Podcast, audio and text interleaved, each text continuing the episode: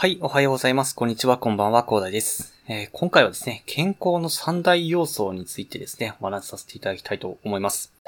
はい。ということでね、この番組ではですね、日々サラリーマンの方が楽しく生きるために役立つ情報を紹介させていただいております。前に少しちょっと役立つ情報を積み上げちゃってくださいということでお話しさせていただいてるんですけど、本日は月曜日ということなのでね、月曜日のテーマはですね、健康ということで、まあ、健康について何話そうかなというふうに思った時に、まあ、みんなどんなことが知りたいのかなっていうふうに、ちょっとネットサーフィンしてみたんですよね。そしたらですね、まあ、健康、ま、とはっていうところからですね、ま、健康づくりというところがあって、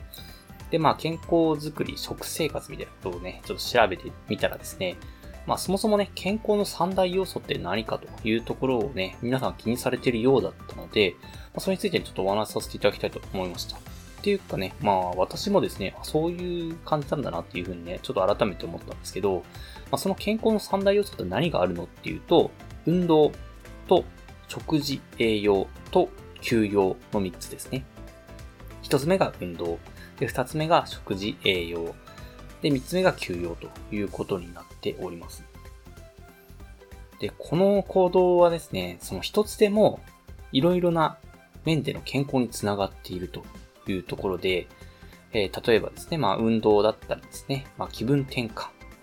あ有酸素運動してですね、まあ気分転換すると。まあこれについてはですね、結構、まあ何回もお話しさせていただいてるんですけど、まあ、運動することで、まあ、有酸素運動することでね、まあ、まあ、日々のね、仕事のことを忘れると。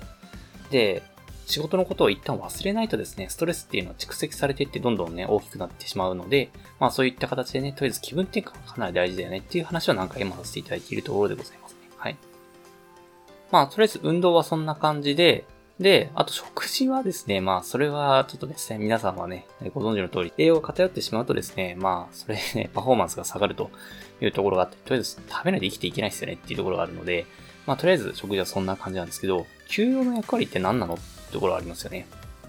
ほんと徹夜してね、やれみたいなことをね、えー、すごいね、まあ言われたこともあるんじゃないかなっていうところがありますね。私たちの年代ぐらいだと。私大学生活の時ずっとね、なんか徹夜してましたよ、毎週。で、まあ、ただですね、給料もかなり必要だよねっていうところがあって、で、これっていうのは疲労やストレスとの関連があって、で、体と心の健康を保つために非常に大切なんですよね。で、休養にはですね、心身の疲労を回復して、元の活力のある状態を戻すために休むこと、で、明日に向かって影響を養い、身体的、精神的、社会的な健康能力を高める、養うことの二つの側面があるそうです。なんかこれ、ちらかですね、福岡市の健康づくりサポートセンターに記事がね、載ってたんですけど、まあなんかですね、まあゴロゴロしてね、寝て過ごすんじゃなくてですね、趣味やスポーツなどでね、積極的に過ごすことですね、心身を整えたり、まあ、人間関係を築いたり、自分を見つめ直す時間をすることでですね、まあ今の健康だけじゃなくて、将来の健康も考えていくところに休養の本当の意味があるらしいです。はい。これは知らなかったですね。ちなみに、福岡市健康づくりサポートセンターさんのね、このリラックスのところですね、めっちゃゴロゴロしますけどね。言ってることと絵が全然リンクしないっていうね、ちょっと面白い感じになってますけど、はい。まあ、ただね、ゴロゴロすることもね、ある程度は大事だよねっていうところはあると思うんでね。まあ、そこはいいと思うんですけど、はい。まあ、そういった形でね、まず健康に必要な三大要素をまず押さえておきましょうとね、いうところですね。まず健康はね、やっぱりこういったところでね、本当全部がリンクしているっていうのはね、すごくね、私はかなり効いてきているので、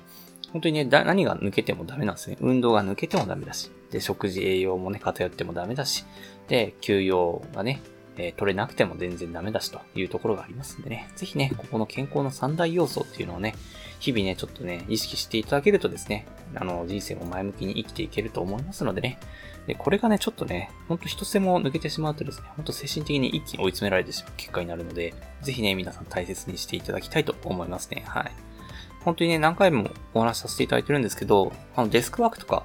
普段ね、あんまり動かない仕事をしている方についてはですね、運動をする趣味を持つと。で、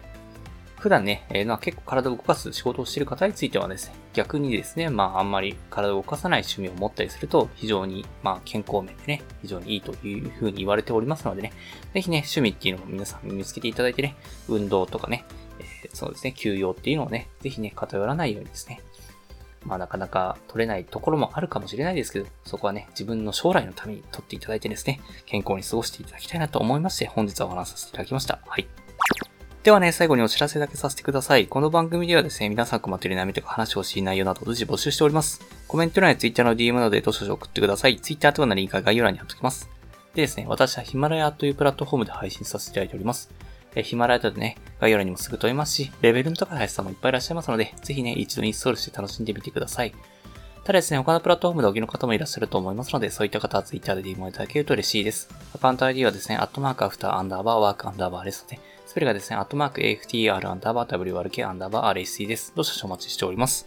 それでは今回はこんな感じで終わりにしたいと思います。このような形でね、皆様にだけ手2つ情報をゲットできるように、シムブルで情報をゲットして毎日配信していきますので、ぜひフォロー、コメントのほどよろしくお願いいたします。では最後までお付き合いありがとうございました。本日も良い一日をお過ごしください。それでは。